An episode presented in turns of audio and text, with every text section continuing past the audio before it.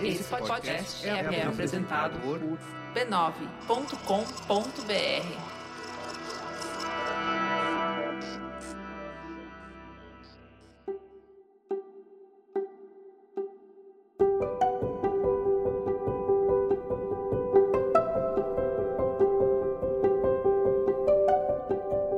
Eu lhe dou as boas-vindas ao Autoconsciente, um podcast que fala de vida interior para você se entender melhor. Eu sou Regina Gianetti, instrutora de Mindfulness, a sua repórter da alma, compartilhando reflexões e ações para uma vida com mais autoconsciência. A minha intenção é que ao terminar um episódio, você se sinta melhor do que quando começou.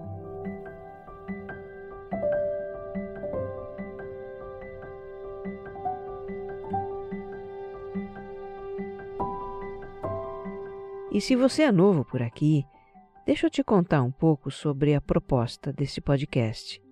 O autoconsciente é serial. Os episódios formam como que uma jornada de autoconhecimento. A minha sugestão para você é ouvir desde o começo, na sequência, mas isso não impede você de pular para um ou outro tema que tem tudo a ver com o seu momento, né? Depois você retoma a sequência. A cada 15 dias, em domingos alternados, sai um episódio novo. Escuta sem pressa, um episódio por vez, e reflita um pouco. Coloque em prática alguma ideia que o podcast lhe deu. Eu te convido a me seguir no Instagram, que é onde eu mais interajo com os ouvintes. Os meus perfis são regina.gianete e você mais centrado. E se você gostar do que vai ouvir aqui, compartilha nas suas redes sociais e grupos de mensagens. O que faz sentido para você pode fazer também para muito mais gente.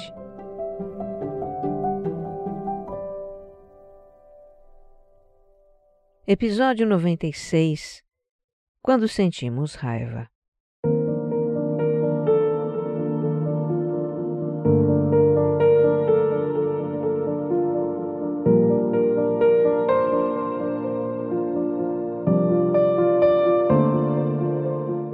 Nós vamos aqui falar da raiva como uma emoção primária, da qual derivam outras, como se ela fosse uma cor que apresenta vários matizes na paleta das emoções humanas. Por exemplo, a indignação, o ultraje, o desprezo, a revolta, a ira. Então, quando eu falo em raiva, eu estou me referindo a todas essas emoções secundárias também, tá? Eu não me lembro de ter vivido tempos em que a emoção da raiva estivesse tão presente na nossa vida. Nos turbulentos dias de hoje, parece que todos os motivos possíveis e imagináveis para enraivecer se manifestam todos juntos e misturados. Raiva a gente vê por aqui, inflamada por antagonismos políticos, preconceitos vários, divergências ideológicas ou religiosas, conflitos de opinião, inflamada por diferenças de entendimento do que é real, do que é ético, do que é moral, do que é direito. Assistir telejornal ou navegar um site de notícias é um teste para os nervos. Como não se indignar com casos de corrupção, descasos com a vida humana, a destruição do meio ambiente, com flagrantes de desrespeito, crueldade, discriminação, negacionismo, Bem, já tá bom de exemplos, né? Começa a me dar um nó no estômago. E nem falamos ainda de redes sociais, hein? Nós vamos falar disso logo mais. E não só na esfera social da vida, mas também na esfera privada, claro. Também temos as nossas divergências com pessoas próximas, situações irritantes, acontecimentos que nos tiram do sério.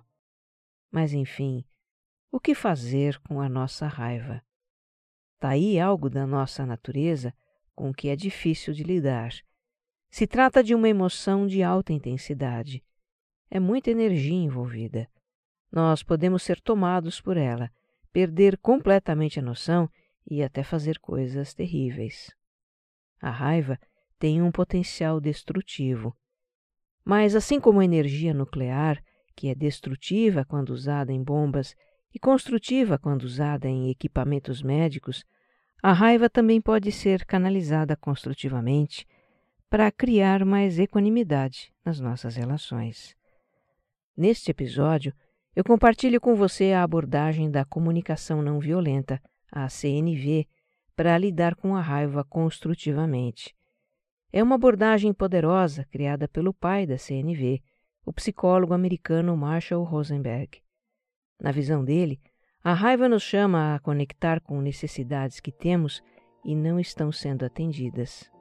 Olha, se a visão e o método da CNV para lidar com a raiva fossem ensinados às pessoas desde cedo na vida, assim como ler e escrever, o mundo estaria muito diferente. Mas nunca é tarde para começar, né? Então, bora lá.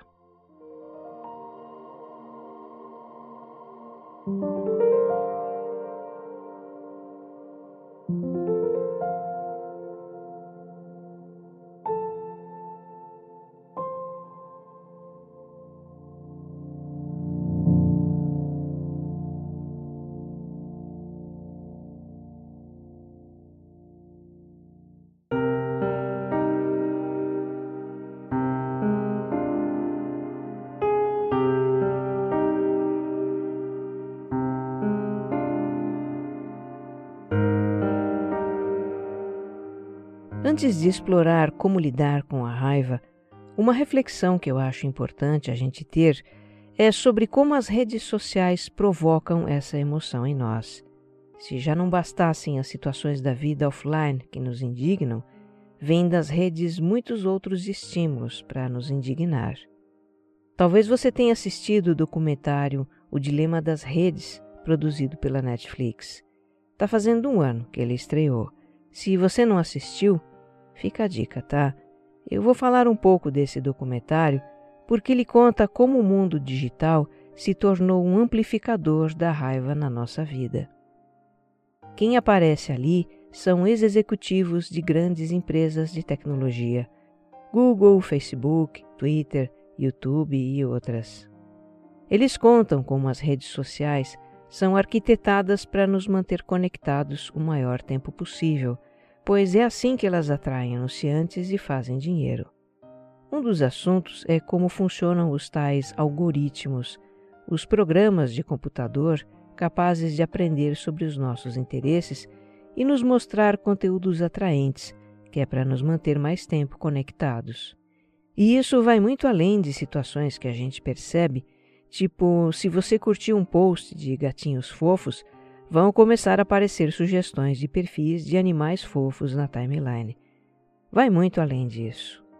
Todas as nossas interações no ambiente digital, buscas, páginas que acessamos, posts que comentamos, vídeos que assistimos, aqueles testes de personalidade, todas essas informações são armazenadas e formam um perfil muito detalhado de cada um de nós. E esse perfil fornece os critérios para que os algoritmos selecionem o que nós vamos ver nas buscas de internet e nas redes. No documentário é dado um exemplo de como isso funciona. Eu não tinha ideia e fiquei impressionada. Várias pessoas buscam notícias sobre aquecimento global, tá? Para umas vai aparecer a manchete Aquecimento global é causado pela humanidade. Para outras vai aparecer o aquecimento global tem causas naturais. Umas vão ver cientistas alertam para a ameaça do aquecimento global. Outras vão ver Fulano contesta cientistas sobre o aquecimento global. Umas vão ver o desastre do aquecimento global. Outras vão ver aquecimento global é uma farsa. O que vai aparecer nos resultados das buscas tem a ver com aquilo que os algoritmos inferem que é do interesse das pessoas, para que elas passem mais tempo conectadas. Ou seja, os conteúdos que nós vemos nas redes são selecionados segundo os nossos vieses e preferências, a nossa visão de mundo, que é apreendida pelos algoritmos. E se tudo que a gente vê só reforça a nossa visão, não é difícil a gente criar uma ideia de que a nossa visão é que predomina é a que está certa. As redes dão a impressão de que todo mundo está falando a mesma coisa que nós pensamos. Logo, Quem pensa diferente está por fora, está errado.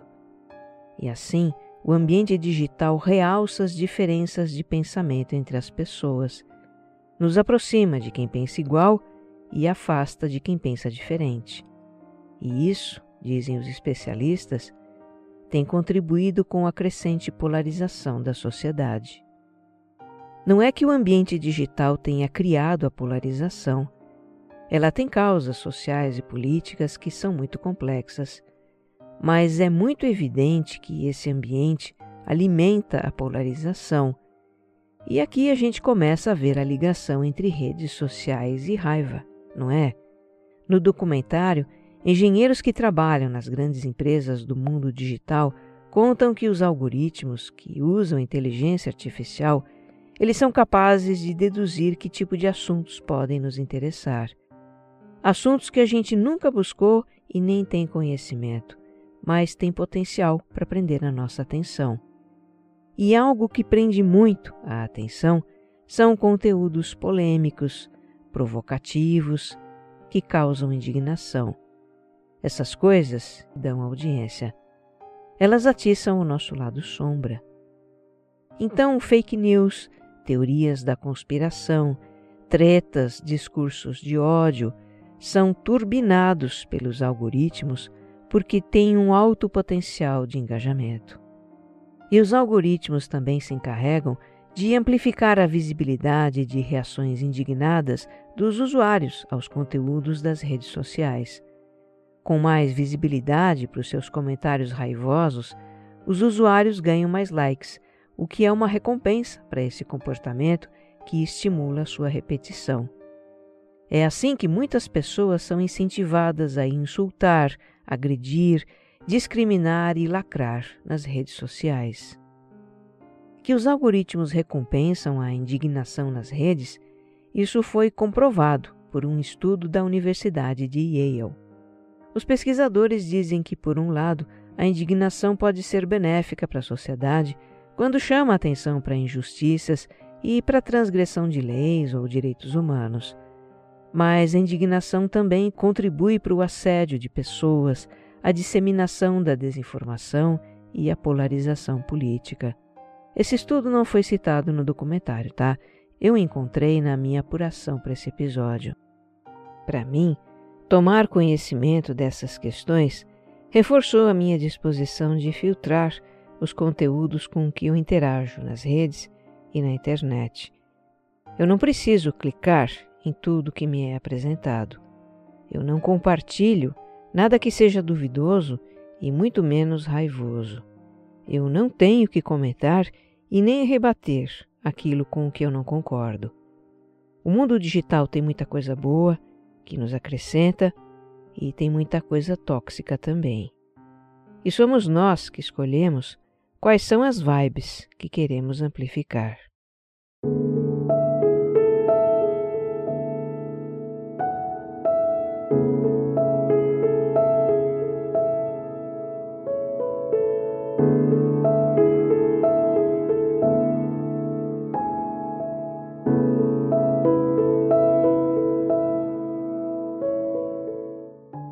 A raiva é uma emoção intensa com um potencial ofensivo, destrutivo, nós somos educados a reprimi-la. Pense numa criança pequena que deseja pegar um objeto perigoso, digamos que um copo de vidro, e a sua mãe tira o copo de perto, coloca em um lugar alto. Então a criança, frustrada, ela se irrita com a mãe ou arremessa algum outro objeto no chão numa reação de raiva que aliás é algo da nossa natureza. Como é que normalmente as pessoas lidam com reações de raiva de uma criança? Não, não faz assim. Ah, que feio, que mal criado. Não é? A mensagem passada para a criança é: raiva não pode. É bem verdade que, se não forem colocados limites, se for permitido que a criança ganhe tudo no grito, no esbravejar, estaremos criando um pequeno ditador, alguém que, no mínimo, vai ter problemas de relacionamento na vida. Por outro lado, como a criança não tem capacidade de ponderação, ela vai entender que raiva é errado, o que também pode levar a um sentimento de culpa por sentir raiva. Mais tarde, a escola, a religião, a vida social reforçam a ideia de que devemos ser calmos, razoáveis, resolver as diferenças pelo diálogo, respeitar o outro e tudo mais. São todos ensinamentos fundamentais para a vida civilizada, sem dúvida. Só fica faltando uma coisa: o que fazer com a raiva que a gente sente? Isso ninguém ensina. Porque conter essa emoção pode evitar um problema, o de gerar atritos, prejudicar alguém, mas cria outro. Reprimir a energia da raiva dá ruim. É péssimo para nossa saúde física e emocional. Ou ela somatiza na forma de doenças, ou vai se acumulando, criando uma pressão interna que em algum momento explode com violência. Quantos não são os casos de pessoas que reprimem a raiva gerada por uma situação, às vezes por anos, até que um dia toda essa emoção acumulada irrompe num ataque de fúria, e a pessoa ensandece, quebra tudo, agride, fere os outros. No seu livro O Surpreendente Propósito da Raiva, o Marshall Rosenberg alerta para os danos de considerar essa emoção como algo a ser reprimido simplesmente. Isso com frequência nos leva a expressá-la de formas perigosas para nós e para os outros. Ele também diz que gerenciar a raiva socando travesseiros apenas não é suficiente. Isso pode nos deixar até mais suscetíveis a expressá-la de maneira agressiva. Na perspectiva da CNV, criada pelo Marshall, a raiva é vista como uma manifestação de uma necessidade que temos e que não está sendo atendida. Ele compara essa emoção àquela luzinha que pisca no painel do carro, sinalizando algo importante sobre o motor.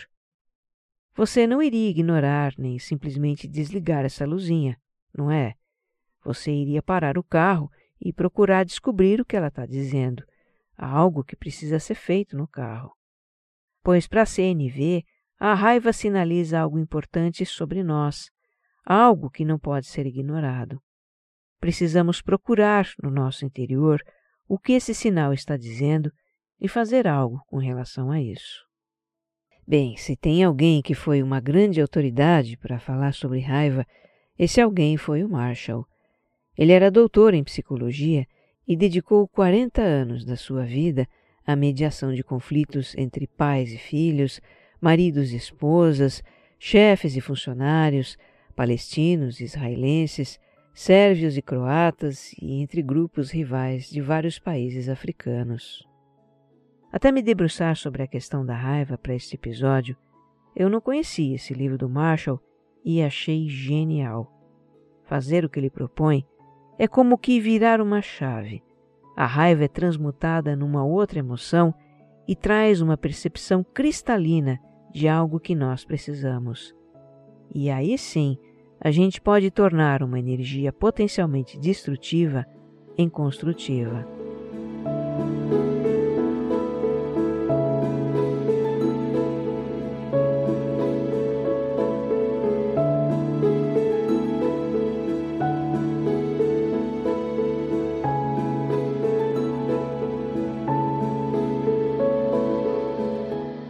Eu vou descrever os passos para a gente praticar a abordagem da CNV para a raiva.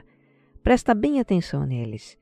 Depois eu trago as considerações do Marshall para responder alguns questionamentos que podem surgir. O primeiro passo é fazer a distinção entre o gatilho e a causa da raiva. Vamos imaginar a seguinte situação: Fulano me acusa de algo que eu não fiz e isso me deixa com raiva. A situação de ser acusada é o que dispara a minha reação de raiva. É o gatilho, certo? Se dispara, é o gatilho, mas não é a causa. A causa é o meu julgamento da atitude do outro. No exemplo, Fulano me acusa de algo que eu não fiz. Vamos imaginar que eu faço um julgamento do tipo: Fulano está sendo leviano, ele não pode pensar isso de mim. Fulano quer me prejudicar pois é a minha avaliação julgadora da atitude de Fulano que causa a reação da raiva. Veja, eu poderia ter uma interpretação diferente da atitude do Fulano, tipo, ele está enganado, ele está mal informado, ele se precipitou em me acusar sem conhecer todos os fatos. E nesse caso, eu poderia nem sentir raiva. O Marshall Rosenberg sustenta que a causa da raiva está ligada ao julgamento que fazemos da atitude do outro. E ter clareza do julgamento é o segundo passo. Para dar o terceiro passo, a gente precisa assumir uma premissa central da CNV, a de que a emoção da raiva deriva de uma necessidade que temos e não está sendo atendida. Então, no terceiro passo, eu buscaria identificar qual é a necessidade minha que não está sendo atendida naquela situação. Digamos que seria minha necessidade de ser tratada com justiça. E por fim, no quarto passo, a gente coloca assertivamente essa necessidade para o outro, usando o formato da CNV. Ficaria algo assim: Você está me acusando de algo que eu não fiz e isso me deixa muito indignada. Eu mereço ser tratada com justiça. Então eu peço que você se intere completamente dos fatos para entender o que aconteceu. Olha, eu fiz um episódio inteiro sobre como se colocar segundo a comunicação não violenta. Escute para aprofundar esse assunto, tá? É o 49, sobre dar e receber feedback, parte 2. Bom, para responder eventuais questionamentos que você possa estar fazendo sobre essa abordagem, eu trago aqui as considerações do Marshall sobre o modo como a gente normalmente lida com a raiva. Segundo ele, a nossa tendência é justificar a raiva com a atitude do outro. É pensar algo assim: eu estou com raiva porque Fulano me acusou de algo que eu não fiz. Isso acontece porque nós somos ensinados a responsabilizar o outro pela nossa raiva. É uma forma de fazer o outro se sentir culpado, de puni-lo. Mas o Marshall nos lembra que a função natural das emoções é nos estimular a ter as nossas necessidades atendidas. Assim como o incômodo da fome nos mobiliza a buscar alimento para atender uma necessidade física, as emoções nos mobilizam para a satisfação de necessidades subjetivas, de segurança, pertencimento, respeito, apreciação, afeto e outras. Só que no caso da raiva, em vez de nos conectar com as nossas necessidades, o que nós fazemos é julgar a atitude do outro. A energia que a gente deveria dirigir para a satisfação de uma necessidade ela é desviada para uma outra finalidade, a de culpar e punir o outro. E quando fazemos isso, é provável que algumas coisas aconteçam, explica o criador da CNV. Provavelmente a nossa necessidade não será satisfeita, porque afinal a gente não verbalizou isso para o outro. O que nós fizemos foi dizer para ele julgamentos e acusações. Aí a tendência dele a se defender ou contra-atacar e uma discussão se instala. Ainda que o outro faça o que a gente quer depois que o julgamos e acusamos, ele não vai fazer por boa vontade, mas por medo, por culpa, talvez por vergonha. Então, quando a gente se pegar indignada, furiosa, pistola com a atitude de alguém, vamos nos lembrar que a atitude é o gatilho da raiva, mas não a causa. E olha, se o outro nos provocou algum dano, considerar a atitude dele como gatilho não vai tornar a atitude menos danosa nem isentá-lo de responsabilidade pelo que ele fez, mas vai nos permitir lidar com a raiva de uma forma construtiva. Porque veja, se ao sentir raiva a gente observar o que está pensando sobre a situação e a pessoa, isso imediatamente muda a direção da energia para dentro para o nosso interior. E uma vez que estamos olhando para dentro, podemos entrar em contato com o que a gente realmente gostaria que o outro fizesse naquela situação.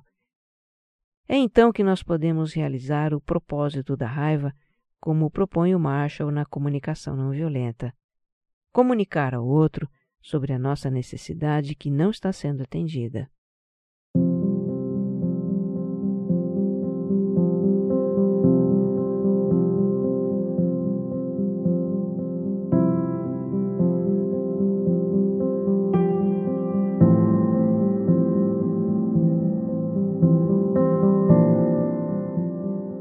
Conheci a CNV faz um par de anos e colocá-la em prática não só faz a diferença para a nossa comunicação, mas também agrega muito para a autoconsciência, com essa questão de reconhecer as nossas necessidades e verbalizá-las.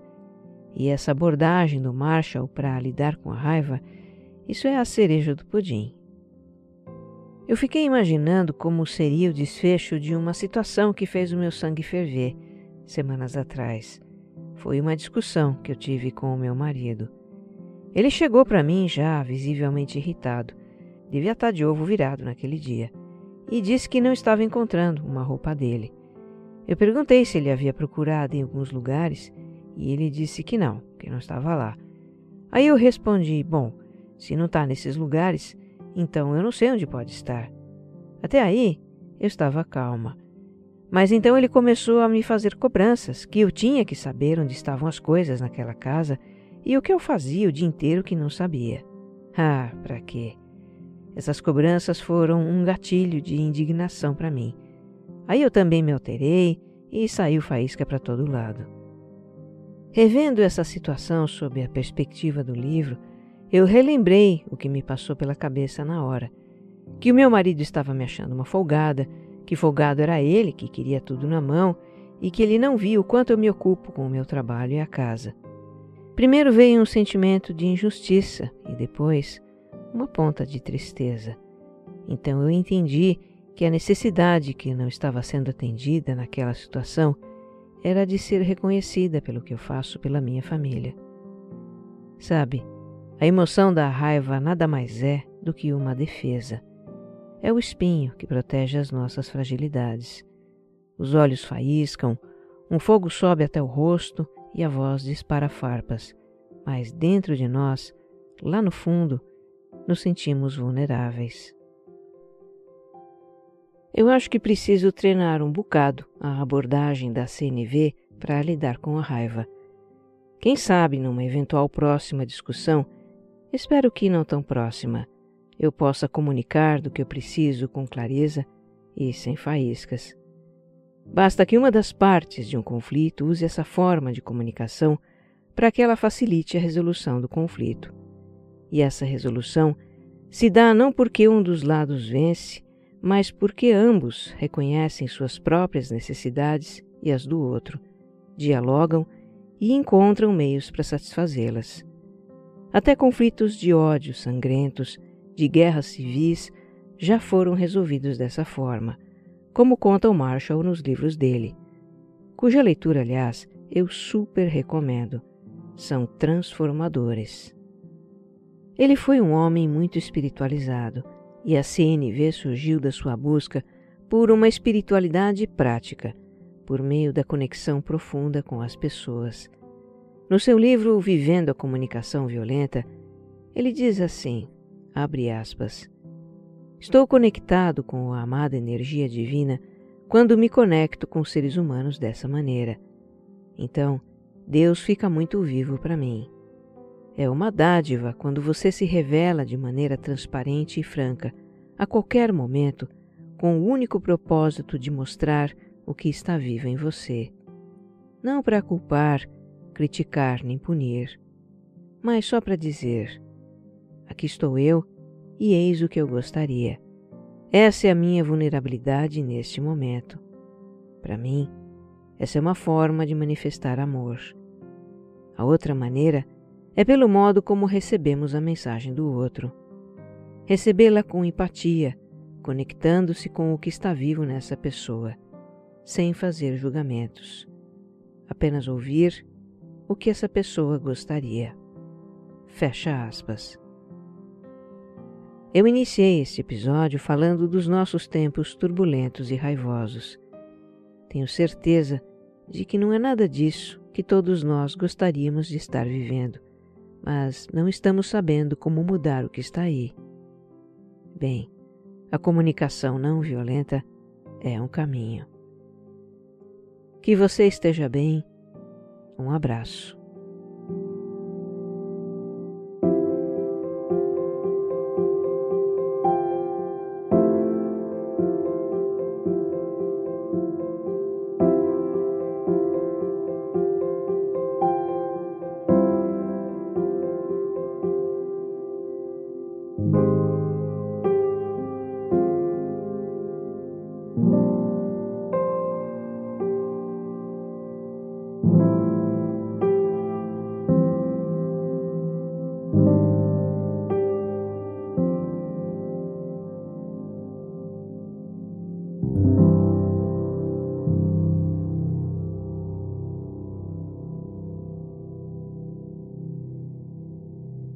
Autoconsciente é um podcast distribuído pela Rede B9, com roteiro e apresentação de Regina Gianetti, edição de som e capas, Jéssica Correia.